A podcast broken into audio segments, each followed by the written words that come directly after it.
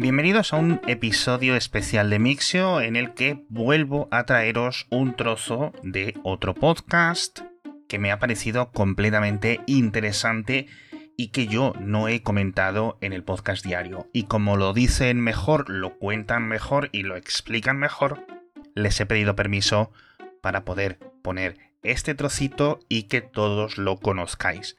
En esta ocasión es un episodio del podcast Monos Estocásticos con mis compañeros Matías Zavia y Antonio Ortiz, en los que tienen una conversación bastante interesante sobre las funciones de lo que entre comillas podemos denominar inteligencia artificial aplicadas a la fotografía. En concreto, parten del anuncio de las nuevas funciones de la cámara de los Google Pixel 8 y que te permite hacer un montón de locuras y de cosas muy interesantes y la verdad es que creo que merece mucho la pena lo que dicen, tanto a nivel técnico como ético, como filosófico incluso la perspectiva histórica que cuentan, así que sin más dilación os dejo con este trocito. Y con estas llegó el Pixel 8. Y ese va a ser eh, uno de los grandes temas de, este episodio, porque eh, si hay algo que tiene el Pixel 8 que está llamando la, atención, eh, también a nivel mainstream he, visto varios virales de estos de TikTokers que cuentan las novedades fotográficas y luego los comparte mucha gente, es a nivel de fotografía. Esta función estrella del Best Take que es una de las que se había filtrado en estos vídeos em, anteriores a la presentación, que es básicamente hacer la típica foto grupal en la que uno sale con los ojos cerrados, el otro sale eh, con una sonrisa extraña, el otro sale trepidado. Bueno, pues Best Take básicamente reconoce la mejor cara de cada persona y te permite eh, volver a, ese instante en el que todos están perfectos. Claro, aquí hay un punto fundamental, Mati, porque al emplear inteligencia artificial, inteligencia artificial generativa para esto, ¿qué es lo que hace Google y Pixel realmente? Es decir, coge una imagen y te cambia tu cara para que sonrías a pesar de que seas un sieso, ¿no? Y que estés ahí malhumorado y te, pone una sonrisita falsa, inventada y creada. Tal como lo explica el propio Google, esta es una función que está integrada en Google Fotos, este Best Take, lo que hace realmente es que, bueno, si, si has usado, tú si has usado Pixel, bueno, yo, tengo otros, otros teléfonos, pero realmente cuando haces una foto, el Pixel realmente casi te graba un pequeño vídeo de un segundo en el que hay un montón de tomas y luego tú de esa foto puedes tomar la mejor toma. Pues con esta funcionalidad, realmente lo que te dice, eh, en ese segundo, segundo y poco, realmente pues puede haber uno que sonríe, otro si eso eh, serio, otro con la lengua afuera, otro tal, ¿no? Realmente no te tienes que quedar con un instante de ese segundo y medio, sino que te puedes quedar con las mejores caras de todo ese segundo y medio. Entonces, realmente, todas esas caras sucedieron en realidad, lo que pasa es que no sucedieron en el mismo instante. Por lo tanto, no es una fotografía como ha sido siempre la foto, pero tampoco es una invención de una IA generativa que saca algo de que nunca ha pasado. Está ahí en medio. El editor eh, mágico de Google Fotos vuelve a evolucionar eh, ya podía, lo que he dicho antes, de, borrar a la gente por detrás, ahora directamente puedes coger a un sujeto y moverlo de lugar dentro del encuadre de la foto, eh, puedes borrar objetos. Es, muy divertido el ejemplo que da Google, eh, o los ejemplos que da Google en su, en su vídeo de presentación. Por ejemplo, hay un chico que está tirando un mate en una canasta de estas de baloncesto y en realidad está saltando desde un, desde un banco, luego en, el, eh, en, la edición de la foto lo que hacen es borrar el banco para que parezca que ha saltado muy alto. Hay un hombre tirando a un bebé, eh, en realidad no se aleja mucho el bebé de sus manos y luego con la edición del píxel pues el bebé está mucho más arriba, igual que un chico que está bailando y eh, bueno, pues se, se, mueve para parecer que ha pegado un salto mucho más alto del que ha pegado. Eh, ese tipo de ejemplos eh, de cosas que ahora, gracias a la IA, te permiten mover a mm. personas dentro de un encuadre. Mm, yo creo que, Mati, con esto por fin vamos a hacer las dominadas completas, sobrados, y vamos a llegar a donde hay que llegar con el, con el borrado mágico. Nosotros ahí empeñados en, levantar pesos, pero no, no. La, clave la tenía, la tenía Google. Bueno, esto sí es un poco una edición más, fuerte. y hay un montón de debate. Hay un montón de debate. Eh, yo parto de una declaración de, de nuestro querido amigo Mauro Fuentes. Mauro Fuentes, que además es un excelente profesional del marketing y buen amigo, es un gran fotógrafo que siempre ha estado ahí en el Internet español contando cositas de fotografía y compartiendo su conocimiento, que el comentario que él deja algo es algo así como dejemos que las fotos sean imperfectas. Es ese punto, ¿no? De que, eh, bueno, si tú has hecho una foto y en el instante había alguien serio, pues ese tiene que ser el recuerdo porque ese era el instante.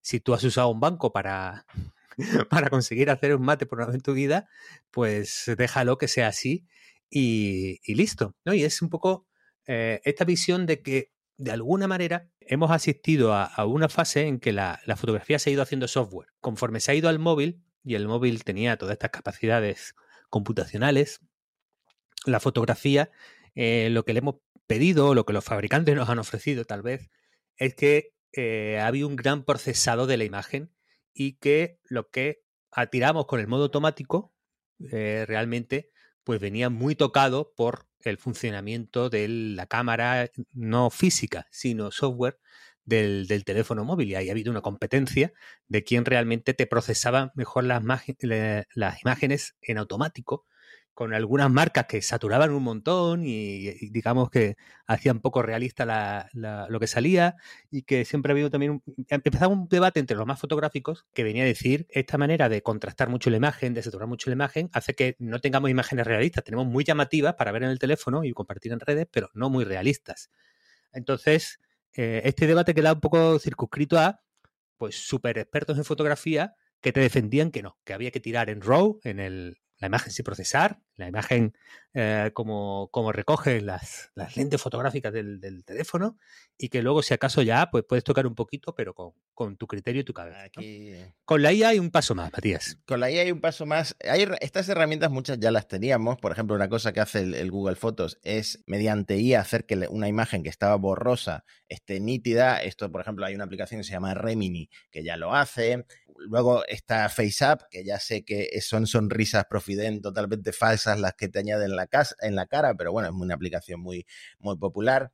También te digo, también te digo, esto de los fotógrafos vamos a cogerlo con pinzas, porque los fotógrafos, ¿por qué disparar en RAW? Disparan en RAW porque luego se van al Lightroom y le meten unos tremendos filtros tenebrosos que parece que la foto está hecha pues con un ambiente eh, específico que ellos están buscando y si no buscan ese ambiente dramático lo que hacen es corregir los colores para que estén eh, más saturados, más vivos, para que el, turquesa de la playa pues sea más turquesa, que luego tú te vienes a Málaga esperándote aguas pues eso, turquesa, eh, cristalinas, etcétera, y lo que te encuentras en la misericordia, pues es otra cosa. Sí, yo conozco un tío que hizo un viral, que salía una arena fantástica en una playa de Málaga. Ese tipo no es de fiar, ¿eh? Yo...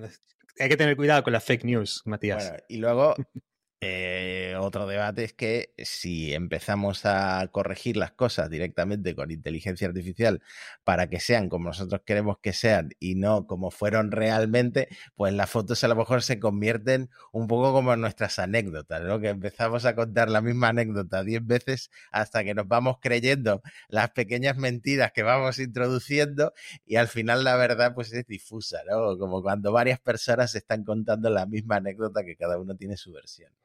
Aquí, como tú decías, hay varias capas de debate filosófico. La primera es que yo veo vibraciones en muchos temas con la inteligencia artificial que tienen un punto en común. Viene a ser algo así, hombre, está claro que no podemos dejar que los campesinos tengan ballestas.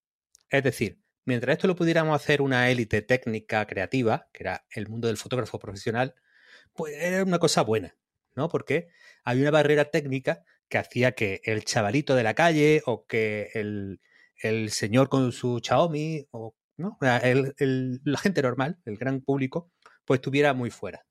¿Qué pasa? Que con la inteligencia artificial tenemos la sensación de que se quita esa barrera técnica, se quita esa fricción de que tengo que aprender, estudiar, probar trabajar mucho para conseguir estos resultados y va a ser muy común y que podemos tener todo. Entonces ahora sí nos preocupa y nos asusta porque esto ya es el, pueblo, ¿no? la, la, masa que no está preparada como nosotros, no está eh, con el suficiente criterio y surgirán problemas y preocupaciones gravísimas porque no son fotógrafos profesionales. ¿no? Esto le pasa mucho a los periodistas cuando ven que cualquiera puede publicar o le, pasa mucho, le está pasando ya mucho a, los artistas creativos cuando ven que cada uno puede, de alguna, de alguna manera, eh, sin una barrera técnica, pues empezar a plasmar eh, casi cualquier cosa. Entonces, yo tengo un poco que ahí hay esas vibraciones de elitismo ¿no? y, de, y de deseo de que las cosas permanezcan eh, como están y de status quo porque nos, preocupa mucho el, futuro, ¿no? Y luego es verdad, es verdad que hay un debate, creo que de fondo, eh, además la fotografía juega un papel curioso.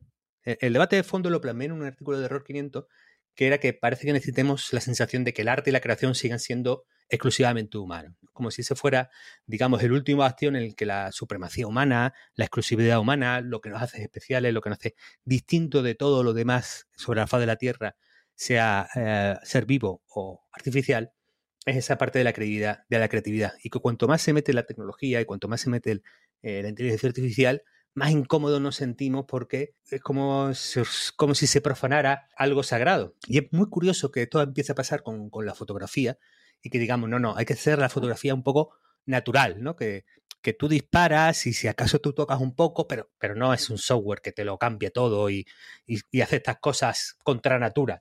La fotografía no es natural, la fotografía es, si acaso, eh, se vivió eh, algo parecido cuando aparece la, la, la, fotografía, porque hice un artículo precisamente con esta tesis de que yo veía que había una sensación eh, de que la, la opinión pública flotaba una sensación de que el arte tiene que ser exclusivamente humano y me fui un poco a los comienzos de la historia de, la fotografía y algunos pensadores que han escrito eh, filosofía sobre la, fotografía y me encontré con que cuando nace la foto había voces, Baudelaire por ejemplo, que decía que esto es el enemigo más mortal que le ha aparecido al arte, ¿no?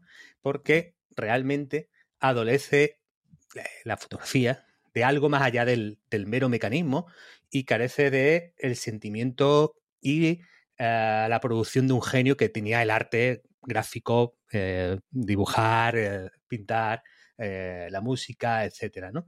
Entonces, fíjate que curiosa la posición de la fotografía, que por un lado hace, bueno, esos 200 años se situaba como, como lo que ahora muchos fotógrafos están situando a la inteligencia artificial. Dicho esto, y termino, Mati, de todas maneras, yo al testimonio de nuestro amigo Mauro contrapongo el testimonio de mi hija Daela, que tiene una visión bastante diferente sobre si debemos dejar la imperfección en la fotografía. Daela tiene un criterio un poco distinto. En cualquier fotografía en que aparezca ella, ella tiene que ser la comisaria, juzgar, evaluar esa foto y en función de su aprobación, esa foto puede tener recorrido en el tiempo o ser descartada y anulada por completo y nunca más eh, ver eh, la luz del día. Entonces, claro, aquí tenemos dos criterios enfrentados. Yo aquí ahora mismo no, estoy un poco dividido, ¿no?